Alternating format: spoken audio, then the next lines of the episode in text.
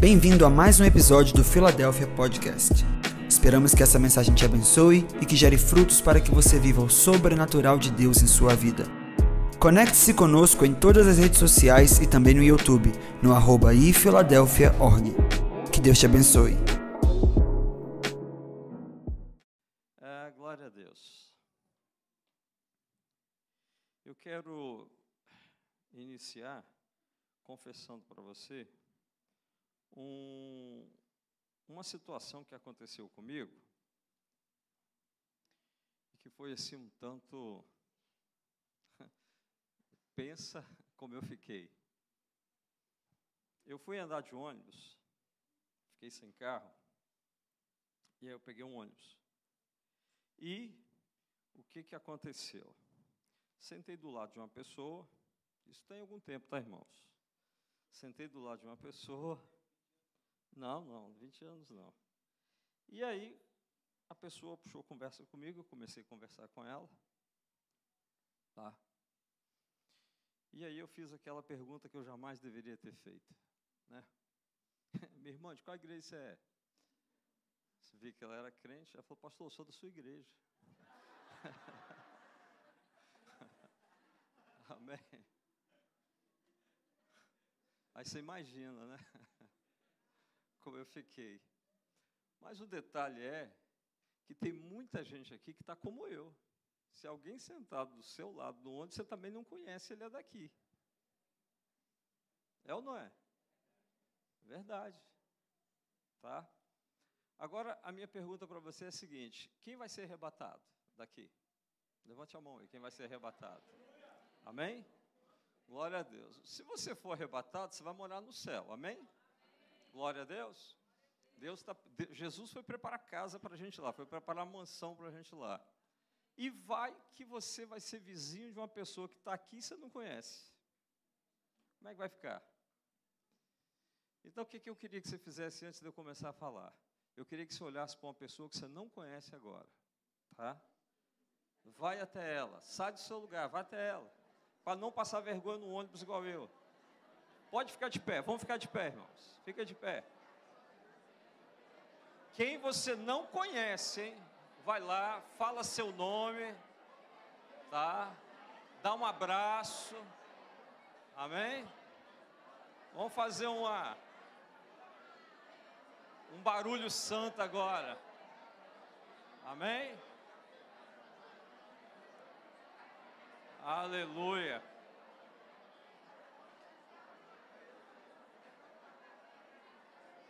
Abraça aí uns três ou quatro que você não conhece, irmãos. Tá? Ó, quem conhece não vale não, hein? Tô vendo a Aline abraçando a.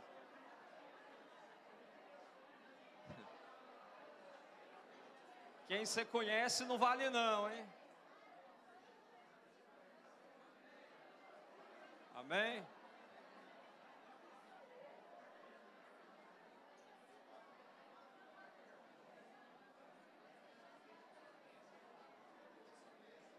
Amém. Glória a Deus. Essa é a hora que os sanguíneos gostam. Mas os melancólicos dizem: para que isso, pastor? Deixa eu ficar quieto no meu canto. Não é? Os melan... Você conhece, nessa hora você conhece que é melancólico. Melancólico não levanta do lugar e diz que ninguém vem aqui. Né? É assim mesmo, cada um tem um temperamento. Glória a Deus. Hoje eu quero falar para você sobre vencendo as crises. Tá? Vencendo as crises. É, Brian, passa mais uma aí, por favor. Vamos ler esse texto da palavra de Deus agora. Quem ouve esses meus ensinamentos e vive de acordo com eles, é como um homem sábio que construiu a sua casa na rocha. Caiu a chuva, vieram as enchentes e o vento soprou com força contra aquela casa. Porém, ela não caiu, porque havia sido construída onde? Na rocha. Quem ouve esses meus ensinamentos e não vive de acordo com eles, é como um homem sem juízo que construiu a sua casa na areia. Caiu a chuva, vieram as enchentes e o vento soprou com força contra aquela casa. E ela caiu e ficou totalmente destruída. Irmãos, aqui está o desenho da casa na rocha e a casa que foi levada pela enchente. É, preste atenção nesse texto. Veio o vento, veio tempestade, tá? Veio a torrente sobre qual das duas casas? Sobre as duas. Sobre as duas. Então a primeira coisa que eu quero dizer para você é que crise ela vem para quem está dentro da igreja e a crise vem para quem está do lado de fora da igreja. A crise vem para quem não tem Jesus mas a crise também vem para quem tem Jesus. A crise vem para aquele que não é crente, mas a crise vem para aquele que é crente também, servo de Deus, cheio do Espírito Santo. Eles também passam por crise? Passam. O vento vai soprar tanto lá quanto cá. Né? Me lembro de um pastor amigo meu lá do Rio de Janeiro que um dia eu perguntei para ele assim, pastor, como que está a igreja aí? Está tudo bem? A resposta dele para mim foi assim, apóstolo, o mesmo vento que sopra lá, sopra cá. Eu nunca me esqueci disso. Não adianta você fugir de igreja, sair daqui para lá, porque o mesmo vento que sopra lá, sopra cá. Entendeu? Então, irmãos, às vezes nós achamos que as coisas é, não vão acontecer em determinadas circunstâncias, mas acontecem, porque a mesma casa que estava sobre a rocha, recebeu tá, a chuva, recebeu as enchentes e recebeu o vento forte. Uma caiu e a outra ficou. Aí eu pergunto para você, por que, que uma permaneceu em pé? Hein? Por causa de quê? Da base. A base é a rocha. Então o que, que significa? significa que o que vai te deixar em pé na hora da crise é a sua base, é o seu fundamento. Se você tem fundamento, você vai ficar em pé. Se você não tem fundamento, você vai cair. Então, saiba que a mesma tempestade que acontece com o ímpio acontece com o crente. Mas o que deixa um em pé e o outro caia é a base. As bases são diferentes. Então, irmãos, hoje eu quero falar para você sobre crise, para você poder tentar ajustar sua vida e permanecer de pé na hora da crise, porque a crise vem. Tá? A crise vem sobre todos nós. Todos nós passamos crises, tá? Pode passar mais um, Brian. É, eu quero te dizer que nessa época que nós estamos vivendo, é a época que mais os consultórios de saúde estão lotados. Consultório dos psiquiatras, consultório dos psicólogos. Se você é, é, tem seu convênio de Unimed aí, seja lá o convênio que for, procure uma consulta com o psiquiatra para você ver quantos meses na frente. Procure uma consulta com um psicólogo, eles vão marcar uns três, quatro meses na frente. Por quê? Porque os consultórios estão lotados. É o maior esse tempo é um tempo onde muita gente está com problema. Crise. Os consultórios estão lotados, irmãos, de gente em crise. A, chuva veio, a tempestade veio, e, e, isso está lotando os consultórios psiquiátricos, os consultórios dos psicólogos. É um negócio terrível. Eu busquei um, um, essa semana estudando, busquei um site só de homens, tá? Um site para homens na área de saúde, eu fui dar uma olhada, eu encontrei uma coisa que eu não sabia. Eu encontrei 25 tipos de crise diferentes na vida dos homens. Eu não sabia que o homem tinha tanta crise desse jeito. Porque homem é fácil você. Hã? É. Eu não sabia. Não, porque o homem é o seguinte, né? Toda, ele está sempre bem, né? As irmãs dizem assim, pastor, atende meu marido, por favor. Aí eu vou atender o marido, então vem para o gabinete, a gente vai conversar. Meu irmão, como é que tá? Pastor, tá tudo bem, tá jóia, tá maravilhoso.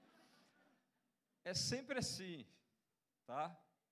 Então, homem está tudo bem, mas tem 25 tipos de crise na vida do homem. Uma hora aí que tiver uma rede de homens aí, pastor Diego, me chama aí para me falar sobre isso. Tá bom? Que eu vou falar sobre 25 crises na vida de um homem. Agora, se na vida do homem tem 25, então você imagina das mulheres?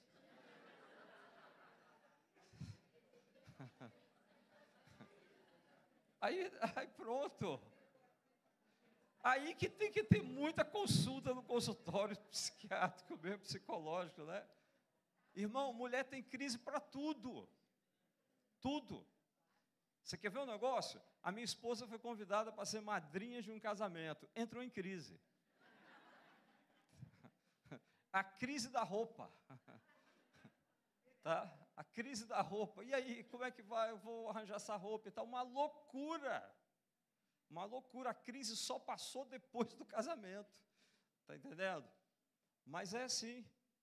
Mulher entra em crise por qualquer situação. O negócio, a, a chuva está vindo lá em Colatina, ela já entrou em crise aqui. É assim, né? Faz, faz dilúvio no copo d'água. Está entendendo? Mulher é assim. Então, a gente, a gente vê crise em tudo, irmãos. E hoje nós somos uma sociedade que é uma sociedade que vive em crise. E por isso a minha palavra hoje em relação à crise. Tá? Mas o que é crise? O que é crise? O que você acha que é crise? Tá?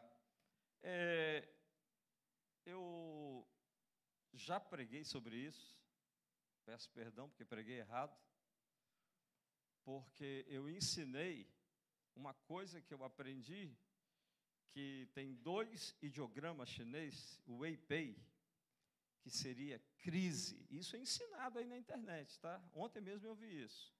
Os, é, é, esse pessoal de, de é, como é que é, desses cursos de coach, falando sobre isso. O Pei significa crise, formado por dois ideogramas. Um é perigo, o outro é oportunidade. Tem nada disso, irmãos. Procure a língua chinesa que você vai ver que não é nada disso. O Pei significa tá, ponto crítico, ponto de decisão. Então, o que é crise? Crise é quando você chega num ponto crucial da sua vida que você tem que tomar uma decisão, um ponto de virada. Aí você está naquela crise porque você precisa tomar uma decisão para um lado, uma decisão para o outro. E isso pode gerar medo, pode gerar tristeza, pode gerar insegurança. Então você está naquele ponto que você precisa de tomar uma decisão. Tá? E às vezes você não está preparado para essa decisão. Tá certo? Então a crise é aquele ponto crítico da sua vida. E geralmente a gente se encontra nela todo dia, né? Quem lidera, quem é, está à frente de determinados é, é, posições no seu local de trabalho, você tem que estar tomando decisões todo dia. E a tomada de decisão gera crise. Tá? Eu quero ser bem rápido para você, por causa do tempo, mas existem três tipos de crise. E eu quero falar sobre essas três, esses três tipos de crise para você hoje. Tá? Pode passar, Brian. Passa só o primeiro slide. Aí, só, para aí. Primeiro tipo de crise: crises situacionais. O que são crises situacionais? São crises que vêm de fora para dentro. Tá? Um acidente, a descoberta de uma doença, invadir sua casa, um assalto, alguma coisa que lhe aconteceu de fora para dentro. Você não esperava, aconteceu. Agora eu pergunto: um acidente pode acontecer com você que é crente? Pode. Essa semana morreu um pastor lá em Taboazeiro. Ele vinha de uma vigília, na, parece que na Bahia, não sei. Morreu. Ele e a filha. Agora você imagina a esposa. Entrou em crise. Entrou em luto. Perdeu o marido, perdeu uma filha. Então, é, a crise situacional, ela acontece na vida de qualquer um. Ela acontece na vida de qualquer um. Tá? Há situações que trazem crises para nós. Tá certo? elas são repetidas. Elas não dão aviso, simplesmente aparece. Você está bem, sente uma dor, vai no médico, de repente vai ter que fazer uma cirurgia. Tá? Isso é uma crise situacional. A gente não pode evitar essas crises, mas nós precisamos ter resiliência, maturidade, capacidade emocional para vencer essas crises. Se nós não tivermos capacidade emocional, se não tivermos fé, se não tivermos maturidade, na hora da crise, a gente explode. Tá? A gente não sabe passar pela crise. Irmãos, nós precisamos estar preparados para qualquer notícia. Nós temos que ter uma maturidade, um controle emocional, uma inteligência emocional que nos permita estar preparado para qualquer crise na hora que ela aparecer. Tá? Porque na hora que aparece a situação de crise, é uma loucura. É uma loucura. Quem conta isso muito bem é minha esposa, né? Minha esposa conta essa, essa história muito bem. Eu tenho quatro filhos, com o Lorenzo cinco, mas o Lorenzo ainda não estava com a gente. A gente era só os quatro filhos. Aí o que, que acontece? A Leila disse assim: pinga um colírio para mim, no, aqui que eu estou precisando, estou usando o colírio, chegou na hora de pingar o colírio. Tá, tudo bem. Vão pingar o colírio. Está onde? Está em tal lugar. Eu peguei o frasco, eu nem li. Ela falou que estava naquele lugar, eu peguei. Fui lá, peguei, ela deitou no meu colo e eu pinguei. Quando eu pinguei, ela deu um grito. Era extrato de menta. tá? Extrato de menta. Aí você imagina o grito dela e a reação de quatro filhos em crise. Matou minha mãe.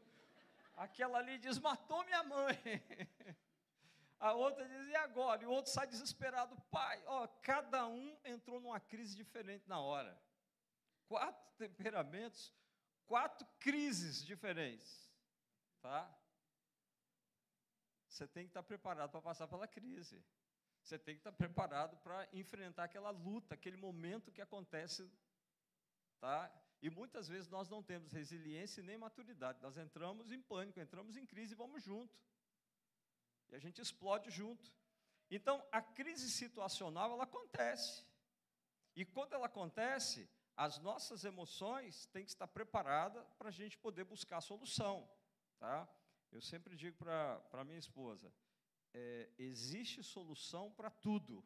Então, na hora da crise, não olha para o problema, olha assim, Deus, qual a solução para isso?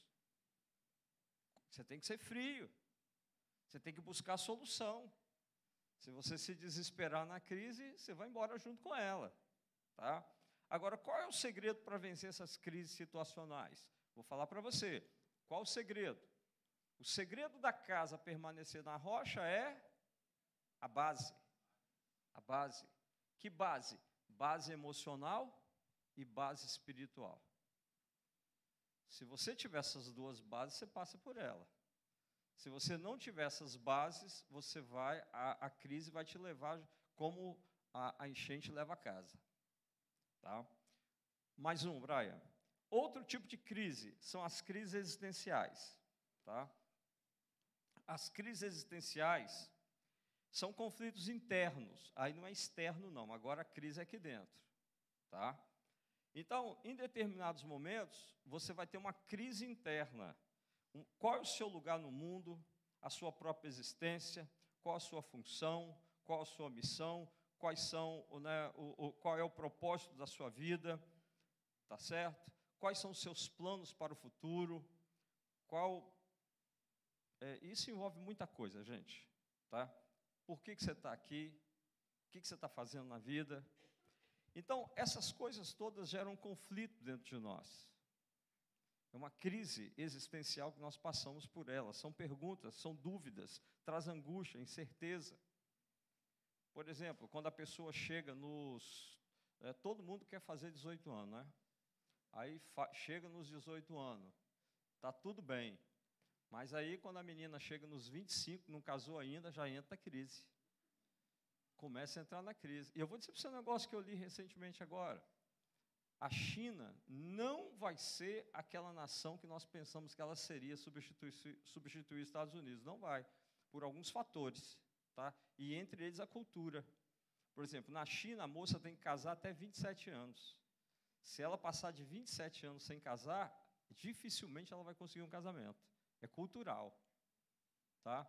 E isso está fazendo o quê? Está fazendo com que os jovens não se casem na China porque eles não têm emprego. Se eles não têm emprego, eles não casam. E as grandes empresas estão saindo da China. Então, olha a crise que está acontecendo. Agora vamos para o Japão. O Japão tem hoje uma juventude que está dentro de casa e não sai para nada. O Japão hoje tem um, um, um, grande número de jovens, o Japão está preocupadíssimo com uma, uma, situação que agora cresceu no Japão e eles não sabem como resolver, nem o governo sabe como resolver os jovens que estão dentro de casa, por causa da cultura. A cultura no Japão é o seguinte: você, você vai para a faculdade, no Japão só se emprega uma vez por ano. Todas as empresas dão emprego uma vez por ano. Não é todo dia você arranja emprego e distribui currículo, não. Então, o camarada sai da faculdade, ele tem que conseguir um emprego na hora que ele saiu da faculdade, naquele ano. Se ele não conseguir, no outro ano ele já está fora do mercado de trabalho, porque tem aqueles que estão saindo da faculdade e o Japão vai empregar os que estão saindo da faculdade. Então, no Japão tem uma, um, um número enorme de jovens que entraram numa crise existencial e não saem do quarto. Estão dentro da casa dos pais, dentro dos quartos, e muitos estão suicidando, tá? Por causa de uma crise existencial. É uma crise existencial, tá? Irmãos, isso é sério.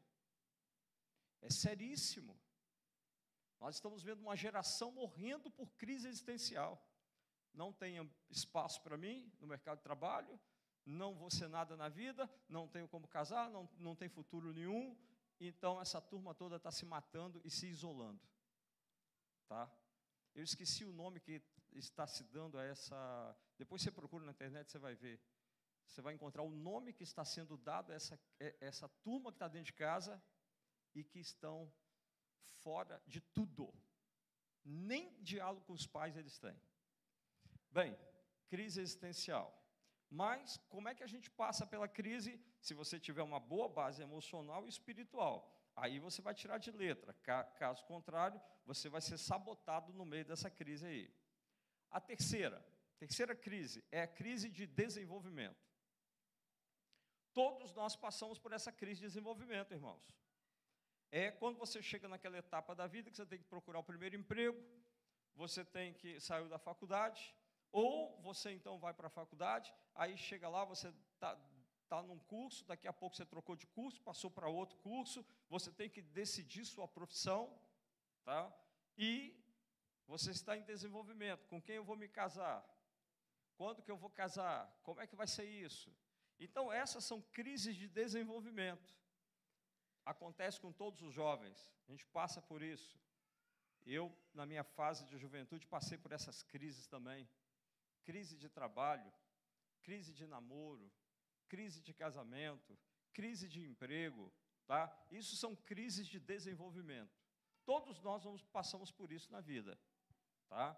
Mas a gente tem que ter uma boa base. Se tiver base, você passa e vence. Se você não tiver base, você pode cair nessa crise aí, que é o que muitos hoje estão caindo na crise. Então, a gente está vendo jovens aí indo para o tráfico, jovens de fuzil na mão, porque chegou na hora da crise, não tem base. Chegou na hora da crise, faltou os valores corretos. Aí vai para o lugar mais fácil. Então, é, crise o, a, a enchente que dá lá, dá aqui. O vento que sopra lá, sopra aqui também. O que vai determinar se nós vamos permanecer de pé é a nossa base. Passa, Brian. Mas tem um detalhe, irmãos. Fica aí, deixa aí, para aí. Na hora da crise, nós somos acostumados a ter reações. Na hora da crise. A gente reage à crise. Tá? Todos nós reagimos na crise. Agora, como tem sido a sua reação na crise? Será que a sua reação na crise é positiva ou é negativa? Será que ela te leva a vencer a crise ou ela te leva a perder a, na crise? Eu vou colocar sete coisas aqui que essas sete reações fazem as pessoas é, serem derrotadas na crise. Então, primeiro a gente fala do lado negativo, depois eu falo do lado positivo. Então, essas sete situações que eu vou colocar, colocar aqui são sete reações que as pessoas às vezes tomam na hora da crise. E todas elas é uma reação de sabotagem. Você vai se anular, você vai ter problemas, você vai se afundar na crise. Então qual é a primeira? A primeira é reclamar. Chegou a, a crise. Então tem muita gente que reclama. Tá? Reclamar, murmurar, tá? É, não resolve o problema. Eu não sei se você viu gente assim que na hora que o, a situação financeira não está boa, começa a reclamar. Está na crise financeira, reclama. Está na crise do casamento, reclama. Meu casamento não está bom, meu casamento é uma porcaria, a minha vida não presta, eu não devia estar tá fazendo isso, eu fiz e agora. E tem tanta gente que vai para reclamação. Eu quero dizer para você o seguinte: é, Deus diz para Moisés assim: olha, pegue o povo, tira o povo do Egito e leva o povo para a terra de Canaã. Tinha uma promessa? Tinha. Terra que mana leite e mel. Eu vou colocar vocês num lugar de excelência. Vocês vão deixar de ser escravo para serem os donos da terra. Muito bem, Moisés pegou aquele povo e levou no caminho do deserto. Quando chega no deserto, o povo começa o quê? Reclamar. Reclamar e murmurar reclamaram dez vezes, murmuraram dez vezes. Quando chegou na décima vez, Deus disse assim: Moisés, não dá, esse povo está reclamando muito, já tem dez vezes que estão reclamando comigo. E eles estão murmurando contra mim. Agora, sabe qual foi a última murmuração? Foram à terra da promessa, espiaram a terra, voltaram e inflamaram o povo, dizendo que, que eles não vão conseguir entrar na terra. Sabe o que, que eu vou fazer? Cada dia que eles espiaram a terra, 40 dias, agora eles vão ficar um dia para cada ano, vão ficar 40 anos no deserto até essa turma morrer toda. Significa o quê? Na hora da crise, eles reclamaram. E quando eles reclamaram, eles morreram na crise. Aprenda, irmão. No momento da crise não é momento de reclamação. Reclamar na crise não vai resolver o seu problema. Reclamar na crise não vai trazer solução para você. Tá? Olha para o seu irmão e diz assim: por favor, não reclama mais comigo, não, tá? Fala com ele. Tá bom? Tá bom? Amém? Depois os homens me pagam uma pizza de fora, tá?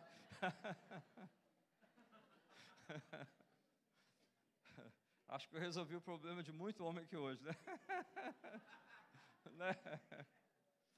Então, gente, na hora da crise não é hora de reclamar. Tá? Porque se você reclama, você não resolve o problema. Então, a primeira reação na crise de muita gente é reclamar. A segunda, vai lá, Brian, me ajuda aí. A segunda é o quê? Brigar. Brigar resolve, irmãos? Não. Tem gente que briga muito, está na crise e está brigando, briga com todo mundo. A mulher briga com o marido, o marido briga com a mulher, o, o, o, empregado briga no trabalho, briga com o patrão e sai todo, brigando com todo mundo. Gente, no momento da crise, não brigue, porque briga não traz solução. Briga não soluciona o problema. Se você achar que batendo, brigando, você vai resolver o problema, você está enganado problema não se resolve na queda de braço, não. Tá? Pelo contrário, vai aumentar mais o problema ainda. Vai aumentar muito mais o problema. Então, na hora da, da crise, nós temos que ter resiliência, paciência, domínio próprio, nós temos que ter o fruto do Espírito dentro de nós para buscar a solução na crise. Tá? Paulo nos ensina isso, Efésios 4, 31. Paulo diz: abandonem toda amargura, todo ódio, toda raiva, nada de gritaria, nada de insultos e nada de maldades. Porque se você partir para a briga na hora da crise, irmãos, e se o outro revida também, não fica na briga de palavra, começa na palavra, mas daqui a pouco um sai quebrando prato, quebrando panela, jogando não sei aonde, e aí o que, que acontece? Aí o prejuízo é maior. O prejuízo é maior. Então, na hora da crise, lembra disso, tá? Eu aprendi isso com meu pai. Já contei aqui, né? O meu pai, quando a minha mãe começava a brigar com ele, ele colocava o chapéu e saía de casa. Nunca brigou com minha mãe. tá? Ele tinha paciência, resiliência. Tá? Graças a Deus. Eu vi isso na vida do meu pai. Então, no momento da crise, ele saía, no momento da briga, minha mãe era minha mãe era benção, né? E aí eu só sei dizer que meu pai, como algumas irmãs aqui, tá? Minha mãe, tá? Né? E aí, meu pai saía quietinho, né? Terceira reação da crise, o que, que é? Fugir, tá? Na crise, muitas pessoas fazem o quê? Fogem. Mas que fugir é esse? Ah, o seu pai fugia. Não, meu pai fugia da briga. Ele não fugia da crise, ele fugia da briga. Porque fugir da crise é diferente. Fugir da crise é você sair do seu casamento. É. Fugir da crise é você pedir demissão e sair do seu trabalho. Fugir da crise é você sair da igreja e ir para outra igreja. E achar que lá não vai ter crise. O vento que sopra aqui, sopra lá também.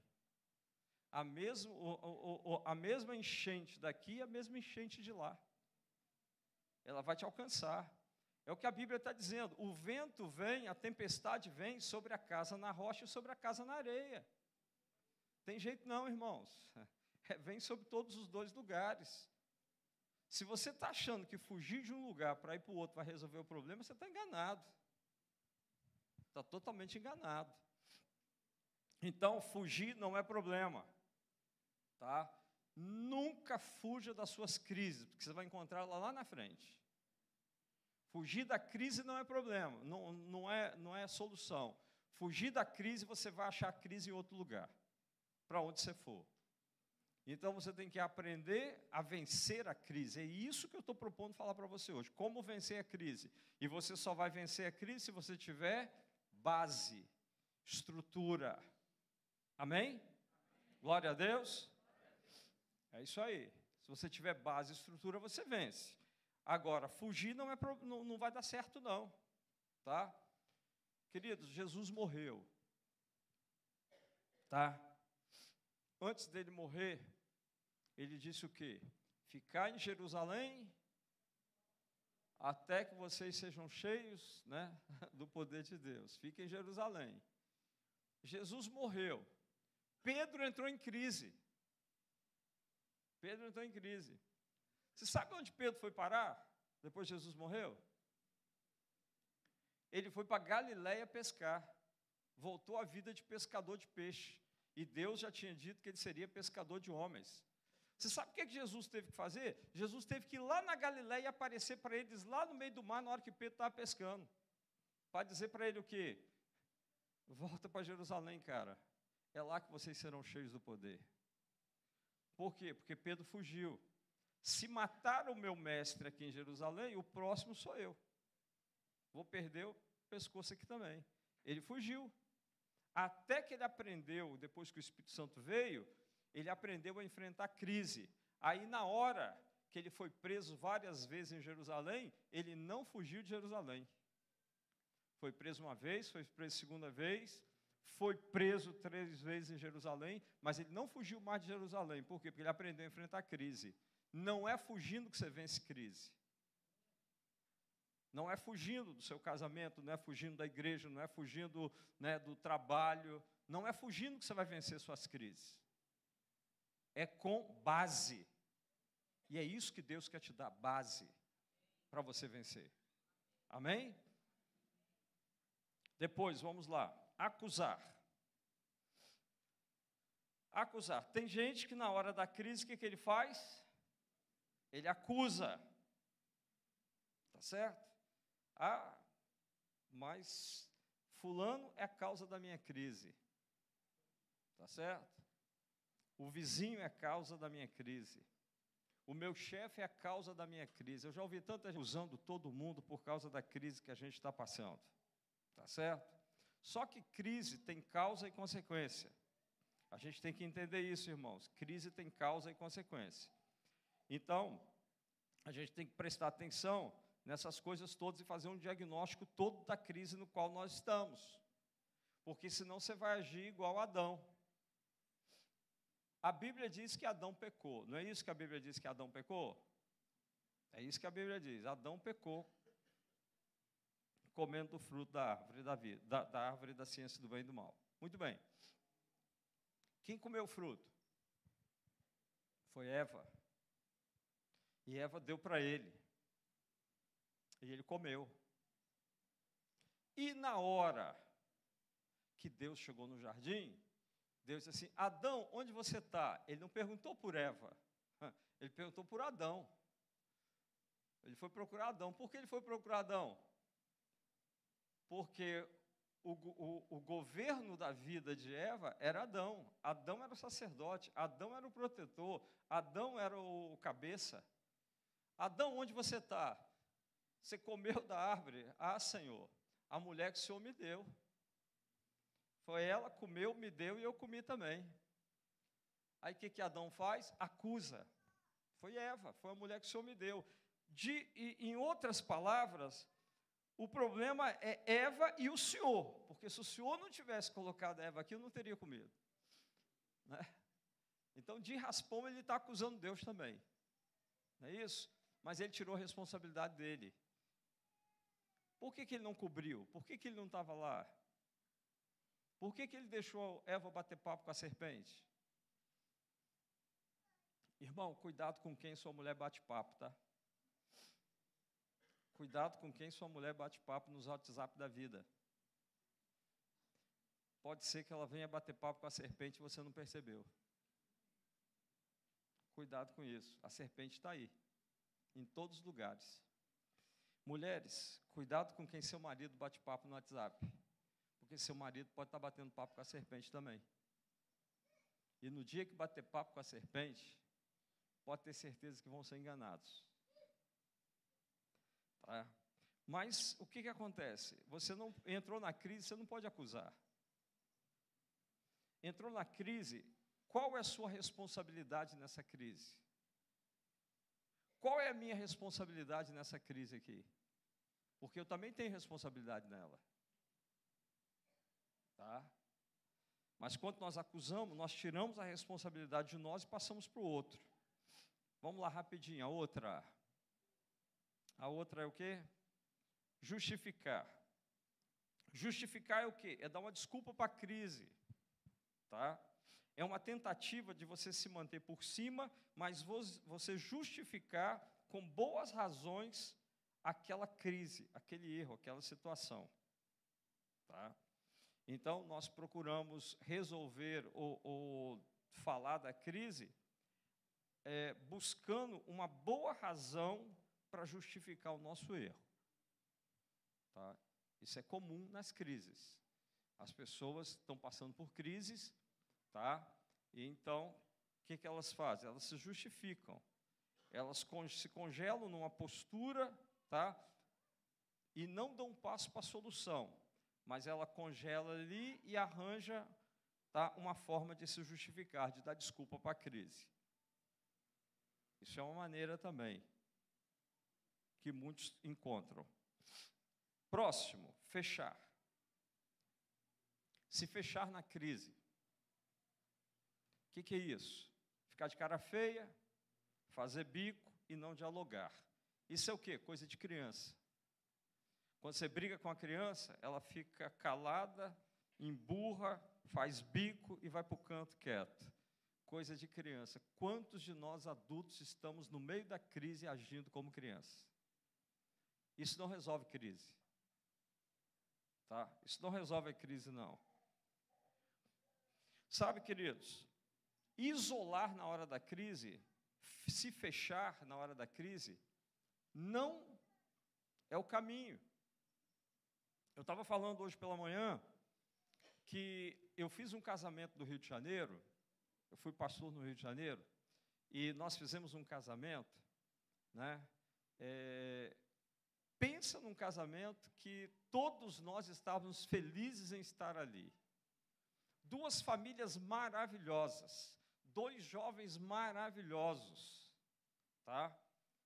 E os dois começaram a namorar, a gente viu o crescimento dos dois, e os dois se casaram. Eu fiz aquele casamento assim, com alegria. Você vê os dois jovens se casando. E aí o que, que aconteceu? Foram morar na Barra, apartamento lá, ele trabalhando, ela também. Pá, muito bem, família maravilhosa. Passou um ano, a menina chegou na casa do pai com uma mala de roupas. O que está acontecendo? Não, meu casamento acabou. Mas como acabou seu casamento?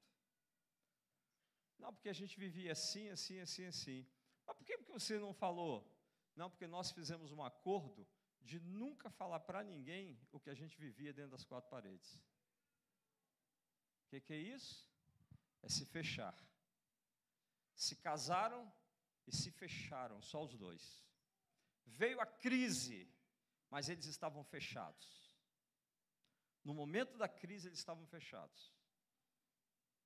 Não abriram problema nenhum para ninguém. Ninguém sabia, nem os pais e nem nós, pastores. Aí explodiu. Quando explodiu, foi um para um lado e outro para o outro. Irmãos, Judas traiu Jesus. E na hora que ele traiu Jesus, o que, que ele fez? Ele se isolou do grupo, ele se isolou dos apóstolos, ele se isolou de todo mundo. E o isolamento dele levou ele ao suicídio. Quando você está na crise, você não pode se isolar. Você não pode, de maneira nenhuma, é, se fechar. Você não pode se fechar na crise. Você precisa abrir. Alguém tem que te ajudar. Alguém tem condições de ajudar você no processo da crise. Você não pode se isolar. Então, quem se isola na crise vai ter problemas. Quem se isola na crise, a crise vai explodir e a situação não vai ficar bom. O último é negar. O que é negar? Negar é como se o problema não existisse. Negar é como você está relativizando tudo. Tá? Como está a sua situação financeira? Está boa, está ótima, está nada. Tá, não tem dinheiro nem para pagar a luz, não, mas está tudo bem, está ótimo, está legal. Como está seu casamento? Meu casamento está bem, mas não está. A gente se relativiza tudo. A gente está negando a crise, negando o problema. Nós temos que entender que não vai haver milagre se você negar a existência do problema, a existência da crise. Porque se você está dizendo para Deus que não está em crise, que milagre ele vai fazer? Nenhum. Então você precisa é, entender que a crise precisa ser revelada. Agora, não pode ser revelada para todo mundo, tem que ser revelada para quem vai resolver o problema. Quer ver um negócio? A sunamita. Você conhece, a sunamita teve um filho. Eliseu profetizou o filho.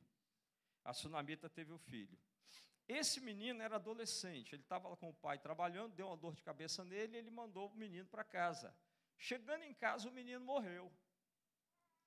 Quando o menino morre, Aí a esposa chamou um, um, um empregado, disse assim: prepara uma mula para mim, que eu vou na casa do profeta. Aí o pai do menino manda perguntar à mãe: está tudo bem? Aí ela diz assim: vai, vai lá e fala para ele que está tudo bem. O que, que acontece? Parece que ela está negando que tem um filho morto em casa. Mas ela põe o um menino no jumento e vai em busca do profeta. No meio do caminho, o profeta diz assim: Geazi, a sunamita está vindo ali. Vai lá e pergunta a ela se está tudo bem, porque Deus não falou nada comigo. Irmãos, não é toda hora que Deus fala para o profeta, não, tá? E tem gente que quer que toda vez que ele chega para o pastor, o pastor tem uma palavra de Deus para ele, né? Uma revelação, né? Mas Deus não fala toda hora, não, tá? Deus não falou para Eliseu, não. Aí Eliseu mandou Geazi, Geazi foi. Aí Geazi pergunta: está tudo bem? A mulher diz assim: está tudo bem. Ela continua negando o problema. Mas por que, que ela nega? Irmãos, preste atenção numa coisa. Não é todo mundo que tem que saber da sua crise e do seu problema, não. É só aquele que pode resolver o seu problema e a sua crise. Está entendendo? Você não tem que ir para a internet dizer que a coisa não está boa, que seu marido é isso, seu casamento é isso. Você não tem que ir para a internet falar nada disso. Você tem que procurar quem pode tocar em você, tocar nele e resolver o problema. Porque nem todo mundo pode resolver o seu problema. Então, seja sábio. Nós não podemos negar a crise, mas nós temos que saber levar a crise para a pessoa certa. Porque tem o homem de Deus certo, tem a mulher de Deus certa que vai resolver o seu problema. Amém? Está entendendo? Então, na hora da crise, quem é a pessoa certa que vai me ajudar a resolver o meu problema? Bem, agora que nós já aprendemos a, a como a crise funciona, eu quero, nesses dez minutos aí que me falta, falar para você sobre fortalecendo as bases para vencer a crise. Então nós temos que ter dois tipos de base. Passa aí, Brian. Somente o primeiro slide, vai. Mais um. Aí fica aí. Primeiro, qual é a base que a gente tem que ter? Qual é a base? Emocional. Fala assim, base emocional. A base emocional compreende a identidade, o amor e o pertencimento. Então, nós precisamos, irmãos, ter essas três bases aí na área emocional. Primeiro é a identidade. A identidade, tá? É a família que deve dar. Mais precisamente o pai.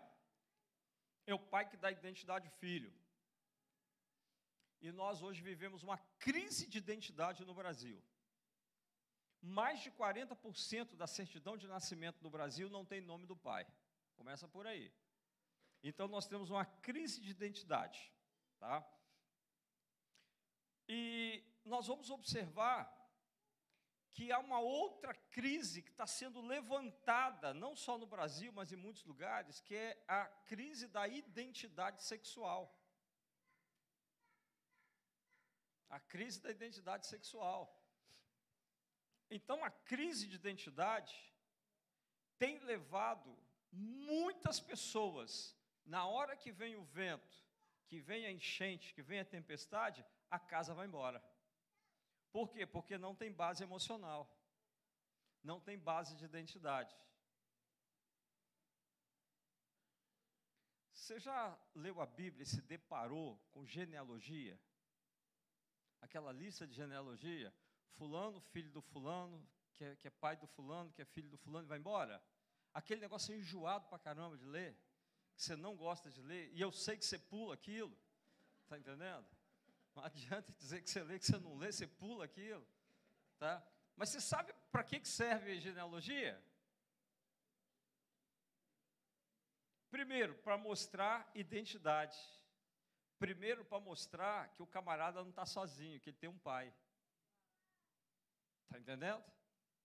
Depois eu vou falar outra coisa da genealogia, mas primeiro isso. Muito bem. A identidade é algo que você tem que ter formado dentro de você. Se você souber quem você é, muitas crises você vai evitar, principalmente as crises existenciais. Tá? É a nossa base interna, quem eu sou. Quem eu sou. É aqui que nós patinamos. Por quê? Porque nós conhecemos Deus de várias formas mas nós não conhecemos Deus como Pai. Depois eu falo para você sobre isso, tá? Social. A identidade social é a resposta a uma pergunta: eu sou bom ou eu sou mal? Me responda. Você é o quê? Bom ou mal? A maioria não respondeu. Por que não respondeu? Porque não tem sua identidade firmada.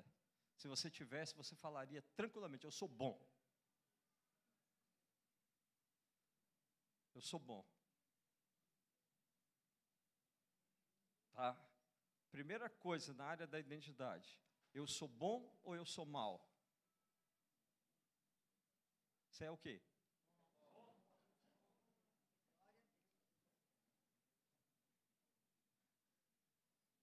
Irmão, se você não for bom, a sua identidade é péssima. Eu sou bom.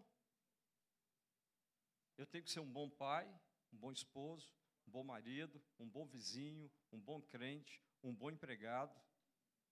Amém ou não? Amém. Amém. Então, eu sou o quê? Eu sou bom. Eu sou bom. Perfeito? Amém? A segunda é a identidade sexual. Eu sou homem ou sou mulher? Hã? Você sabe o que você é? Você sabe, eu tenho dúvida. Se tiver dúvida, eu vou mandar para a psicóloga que está aqui. Isabelle atende você. Tá? Vamos lá, eu sou homem. Então, eu sou, eu sei qual a minha identidade. Terceira, é a identidade financeira. Eu sou pobre ou eu sou rico? Não é questão de dinheiro. Não estou falando de dinheiro, estou falando de você saber que você é rico. Rico em Deus, rico da graça de Deus, rico de saúde, rico de tudo, irmãos. Deus tem nos dado muitas coisas. Riqueza não é dinheiro, não. É exato. Rico de paz, deitar a cabeça no travesseiro e dormir. Então eu sei que eu sou rico, eu não sou pobre. Quatro, para definir minha identidade. É a identidade espiritual. Eu sou luz ou eu sou trevas? Amém? Amém? Então você tem sua identidade firmada. Se você tem sua identidade firmada, aí o que, que vai acontecer? Vamos imaginar que o seu vizinho começa a te aporrinhar do lado de lá. O seu vizinho começa a trazer problema para você. Você entra em crise. Se você tem sua identidade firmada, que você é bom, você não vai arranjar confusão com ele. Você sabe quem você é. Amém? Você está entendendo? Quando nós temos a nossa identidade firmada em Deus, nós não entramos em crises. Em muitas crises você não entra, porque você sabe quem você é. Você conhece a sua identidade. Você não vai sair para ir atrás, correndo atrás de dinheiro, não, que você já sabe que você é rico em Deus. Amém? Você não entra em suborno, você não entra em dinheiro fácil. Por quê? Porque você já é rico em Deus. Amém? Compreende, querido, o quanto isso nos livra de crises. Então, muita crise você não entra quando você tem sua identidade firmada. Segunda coisa, tá? É a base do amor. Cada um de nós tem um tanque emocional, que ele deve ser cheio do amor, do carinho, do cuidado, do suprimento, da proteção e muitas outras coisas. Os pais são responsáveis por isso. Quando os pais não dão essas coisas, os filhos ficam com o tanque vazio. E hoje nós estamos vivendo uma geração que os pais estão indo trabalhar e estão mandando os filhos para a creche bem cedo, tá? E o que que acontece? Acontece que às vezes o filho fica pouco tempo com os pais e aí tem o problema do tanque vazio. Tá? As crianças estão crescendo com o tanque emocional vazio, falta amor. Com o tanque emocional vazio, o negócio fica difícil, porque na hora da crise, o que, que nós fazemos? Nós vamos buscar essa base de amor no nosso coração. Se não tem essa base de amor, a gente não vai saber passar por determinadas crises, não. Então vamos ter problema. Tá? Então, quando nós sabemos que nós somos amados, você quer ver um negócio muito simples? Pelo menos na minha época é assim, né? Na época de escola. Quando alguém briga com a criança, ele corria para o pai. Corria para o pai. Se alguém brigasse na rua com a criança, corria para o pai. Porque ele sabe que o pai é o quê? Figura de proteção, de amor. Meu pai me protege, meu pai me ama, meu pai segura essa barra. Tá? Agora, quando o filho não tem a paternidade, não tem identidade, ele não tem presença do pai, o que, que ele vai fazer? ele vai criar mecanismos de defesa. Aí ele vai enfrentar sozinho. Aí, com 12 anos de idade, ele está com um fuzil na mão. Tá? Com 12 anos de idade, ele está com um fuzil na mão. Por quê? Porque ele sabe que ele não tem base de amor, ninguém por ele, ele vai ter que resolver a parada sozinho. Então, na hora da crise, como nós vamos resolver? Tem base de amor? Tem o tanque cheio? Então, isso é sério. E, para terminar, o pertencimento. A lista de genealogia, ela serve para isso. Porque quando você olha assim, o Nadab, quem é o Nadab?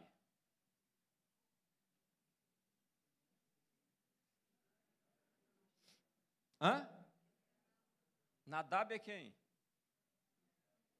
Filho de Arão, ouvi, alguém disse lá atrás, filho de Arão. Nadab é filho de Arão, Nadab é Abiú. E Tamar também. Então, o Nadab, ele é filho de quem? Na genealogia? Filho de Arão, que é filho de Anrão, né, que é também o pai de Moisés, que são da tribo de Levi, que, que Levi é um dos, do, dos, dos doze de Jacó, que é filho de Isaac, que é filho de Abraão. Então, o que, que essa genealogia traz para mim? Pertencimento. Eu não estou sozinho no mundo, eu pertenço a uma tribo, eu sei de onde eu sou. Tá? Agora, quem não tem essa questão de família e de pertencimento, aí na hora da crise, como ele vai resolver as crises dele? Para onde ele corre? Quem ele é? O anjo chega para Gideão e diz assim: Gideão, vai na tua força. Ele diz: Olha, eu sou da menor tribo de Israel, eu sou o menor da casa do meu pai, eu sou da menor tribo de Israel, mas ele tinha pertencimento, ele sabia qual tribo ele pertencia. Por que, que os grupos de WhatsApp no Brasil hoje funcionam tão bem e você participa de um monte de grupo? Você sabe por que, que você participa de um monte de grupo de WhatsApp? Sabe não? É pertencimento. Você quer pertencer a um grupo. Se você quer pertencer a alguém, você quer pertencer a uma causa, por isso você participa de um monte de grupo. É pertencimento. Tá? Agora, o problema é quando nós não pertencemos a nada. Aí nós não temos base nenhuma para enfrentar a hora da luta, da crise, da chuva forte e do vendaval. Porque nós não pertencemos a lugar nenhum. Nós não pertencemos a ninguém. Irmãos, eu estou te falando isso baseado na minha própria experiência. Eu sou filho de um pai. Eu fiz, eu fiz um, um, teste de DNA no, nos Estados Unidos para poder descobrir quem eram os meus ancestrais. Por quê? Porque eu conheço meu pai, mas não conheço o avô, não conheço ninguém, não conheço mais ninguém da família do meu pai. Nada, ninguém, não sei nem de onde veio, só sei que ele disse que é de Minas, mais nada. Tá? E aí eu fui procurar, por quê? Porque quando chega no pertencimento, eu não pertenço a ninguém, eu não pertenço a nada. Quem eu pertenço? Eu não sei, eu não conheço minha família. Não é? Pertence a Leila, né? É. Tem um braço para eu correr, né? Mas o que acontece é que quando chega na, na hora da crise, na hora da batalha, você vai correr para onde? Qual é o seu pertencimento? Porque da onde você pertence, você aprende. Se você não pertence a nada, o que você aprendeu? Nada. Da onde vêm as bases? Então, a, a, graça de Deus na minha vida foi que aos 12 anos eu me converti. A bênção de Deus na minha vida foi ter me convertido aos 12 anos. Se eu não tivesse me convertido aos 12 anos, meu, tra meu trajeto não seria esse, não. Seria outro completamente diferente. Mas então, pertencimento, a quem você pertence? Qual a história da sua família? Eu não tenho história de família. Nenhuma. Nenhuma. Estava falando para o pastor Diego aqui que é, quase que eu podia dizer assim, eu sou o meu Quisedeque, né? Eu apareci, né? Sem genealogia, né? Ah, Bem, vamos lá, passa aí, Brai, último slide aí para nós aí. Qual é a outra base? Espiritual. Eu não tive essas bases aqui, mas ao longo da caminhada eu tive que aprender e eu tive que exercitar e eu tive que criar essas bases que eu não tinha. Agora, essa base aqui também eu não tinha, mas desde os 12 anos que o Senhor me fez trabalhar essas bases na minha vida. Qual é a primeira base? É a paternidade de Deus. Essa é a base fundamental da vida de uma pessoa. Por que, irmãos?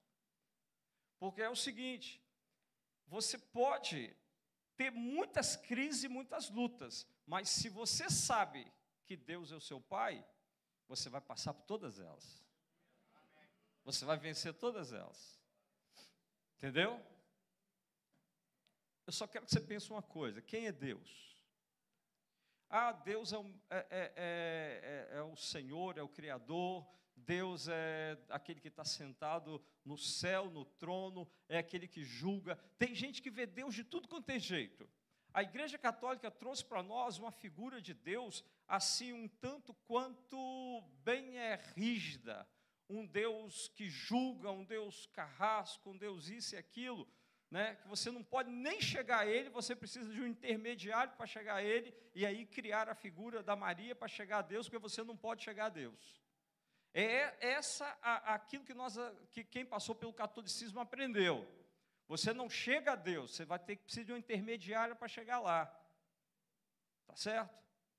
Imagine o seguinte: você tem um pai mas você nunca chega ao seu pai para pedir nada. Você vai na sua mãe para sua mãe pedir seu pai. Aí Jesus veio. Quando Jesus vem, Jesus diz assim: Olha, Deus é Pai. Então, quando você for orar, você ora assim: Pai nosso que estás nos céus. Quando você for orar, você entra no seu quarto e fala com o seu Pai. Então Jesus nos dá, nos traz a ideia da paternidade, do relacionamento. É Jesus que nos dá, a, nos ensina o relacionamento com Deus como pai. Até aquela época ninguém chamava Deus de pai, não era Senhor, era isso, era aquilo. A ideia que você tem quando você lê o Velho Testamento, se você tem essa ideia do, daquele Deus lá do Velho Testamento, ele está agindo, mas ele está agindo com mão forte, por quê? Porque ele está ensinando as nações. Mas agora não, agora eu tenho a, a compreensão de que Deus é meu Pai.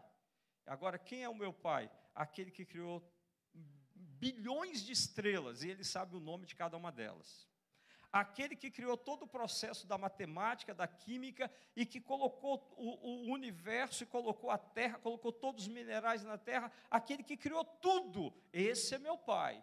Se ele criou todas as coisas, vem uma tempestade na minha vida, vem um vento na minha vida, o que, que eu faço? Eu chamo meu pai para resolver o problema, porque ele também sabe resolver isso. Os discípulos estavam com Jesus no barco. E veio a tempestade. E eles ficaram tirando água do barco. E Jesus dormindo. Quantos de nós estamos na crise e Jesus está no meio da crise com você, mas dormindo? Você precisa de chamar Jesus e dizer assim: Ei, acorda, eu estou no meio de uma tempestade. Por quê? Porque ele tem poder de falar assim: vento, para. Por que, que você está na crise? Porque Jesus está dormindo no seu barco. Por que, que você está na crise? Porque o Senhor está dormindo perto de você e você não acorda Ele. Por isso você está na crise. Na hora que você acordar o Senhor, Ele vai parar a tempestade. Ele vai parar aquela inundação no seu barco. Eu disse pela manhã, tinha um voo, o pessoal estava voando, e de repente o avião entrou numa turbulência muito grande e o avião chacoalhando para tudo enquanto é lado, todo mundo preso no cinto, e uma menininha lá brincando com o videogame dela. Aí o cara do lado olhou assim, mas não é possível, essa criança não tem noção de perigo, não. Perguntou, você não está com medo, não? Aí a menina olhou para ele e falou assim, não, papai é o piloto. Tá? Meu pai é o piloto. Você tem que entender que no meio da sua crise, Deus é o seu piloto. O seu pai é o piloto. Se o seu pai é o piloto, você sai bem da crise. Mas o problema é como você se relaciona com Deus. Ele é pai ou ele é Deus? Ele é pai ou ele é uma divindade? Então que ele seja o seu pai. Amém? Outra coisa, a base do propósito da missão. Você precisa conhecer o seu propósito na vida. Quem tem um bom mecânico aqui? Quem tem um bom mecânico? O seu mecânico ele sabe desmontar o motor e montar? Amém? Um bom mecânico ele Hã? Não. Ele é um excelente mecânico, mas não cirurgião cardiovascular. Isso significa o quê? Isso significa que cada um tem um propósito na vida. Amém? Se você não conhecer o seu propósito, você entra em crise. Se o, o pastor Wellington tiver um problema de coração, e se você colocar um bisturi na mão do Admilson, ele vai entrar em crise. Ele vai entrar em crise. Ele sabe desmontar o motor de um carro, mas ele não sabe fazer uma cirurgia. Neymar. Neymar joga futebol. Mas você chamaria Neymar para a seleção de vôlei do Brasil? Hã?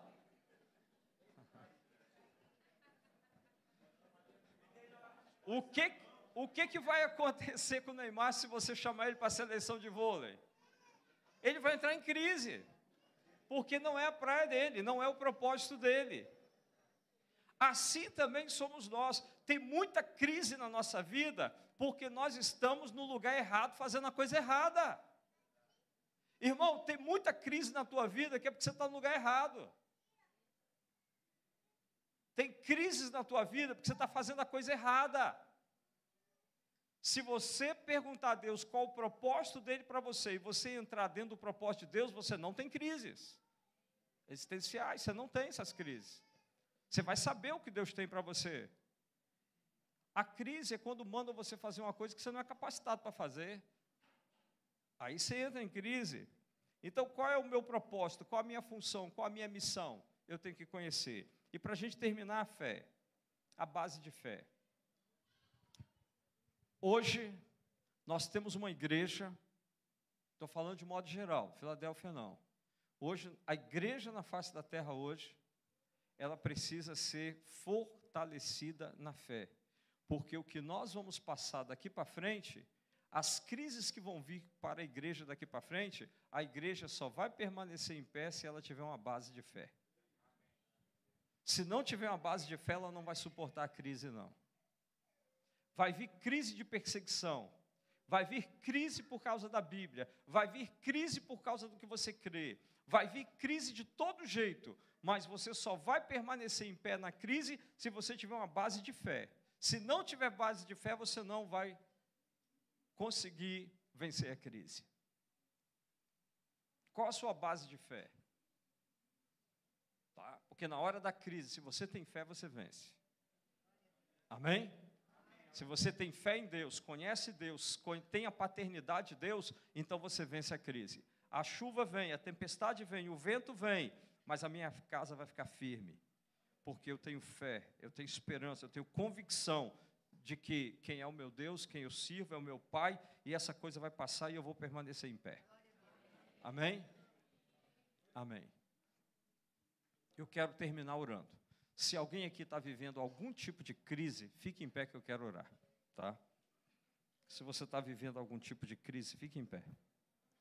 Se você passa por alguma crise nesse momento na sua vida, eu quero orar por você. Só você ficar em pé. Agora, por favor, se você ficou em pé, eu quero que você pegue a sua Bíblia agora. Tá? Pega a sua Bíblia. Se você está em pé, põe a Bíblia no peito, abraça ela. Tá? E agora diga para Deus que você vai ficar firme nessa palavra. Ore a Deus, diga: Deus, eu preciso dessa palavra, essa palavra vai me dar vitória. Deus, eu preciso de fé, aumenta a minha fé. Ore ao Senhor agora, você. Ore ao Senhor, peça ao Senhor para te dar base de fé, para crescer em fé. Peça a Deus isso. Põe a Bíblia no seu peito. Diz, Senhor, não me deixe afastar dessa palavra, porque é essa palavra que vai te dar base para vencer. Amém? Glória a Deus. Feche teus olhos e ora. Pede a Deus para acrescentar sua fé. Fale, para o Senhor: Senhor, eu quero ser como a casa na rocha. Pode vir chuvas e tempestade, mas eu vou ficar firme nessa palavra. Eu vou ficar firme no Senhor. Amém? Peça ao Senhor, nessa crise que você está, para te dar vitória. Pai, em nome de Jesus, eu quero te entregar cada um que está de pé agora, Pai. O Senhor sabe a crise que cada um está vivendo, Pai. O Senhor sabe a luta que cada um está vivendo aqui. Mas, ó Deus, eles estão, Senhor, com a Bíblia no peito, Pai. Coloque essa palavra dentro do coração. Aumenta a fé. Acrescente a fé de cada um, Pai. Firma cada um na tua palavra, Pai. Eu quero profetizar que não tem chuva, não tem vento, não tem enchente nenhuma que vai derrubar a casa deles, Pai. Mas que eles ficarão em pé, ficarão firmes, porque, ó Deus, estão firmados na palavra do Senhor. Meu Deus, se revela a eles como Pai agora, Deus. Que eles possam, Senhor, ter um relacionamento de pai com o Senhor, um relacionamento de filho para pai, de pai para com filho. Meu Deus, anima esses corações, fortaleça esses corações, Pai. Dê graça para vencer no dia mal, Pai. E que, Senhor, eles possam vencer cada crise que vier na sua vida. Jesus, aqueles que não ficaram em pé, eu te louvo, porque eles não estão enfrentando crises, Pai. Mas, Senhor, na hora que vier a crise, que eles possam vencer todas as lutas e as batalhas, Senhor, que vierem na vida deles, Pai.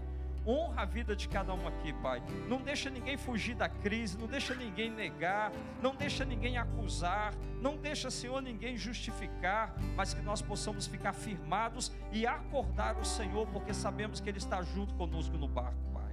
Obrigado, Jesus, por essa palavra. Anima cada um, fortaleça cada um e dê vitória a cada um aqui em nome de Jesus. Amém, Senhor. Amém. Deus te abençoe, meu irmão. Amém. Agora fica de pé, levante sua mão. Quero te abençoar. Pai, dê uma semana de vitória a todos os teus filhos, Pai. Anima, fortalece. E que essa seja uma semana, Pai, onde todas as crises sejam vencidas, Pai no poder do nome de Jesus. Guarda teus filhos e nós nos despedimos no amor de Deus Pai, na graça salvadora de Jesus e que as consolações do Espírito de Deus seja com todo o povo de Deus espalhado em toda a terra, desde agora e para todos sempre. Amém, Senhor.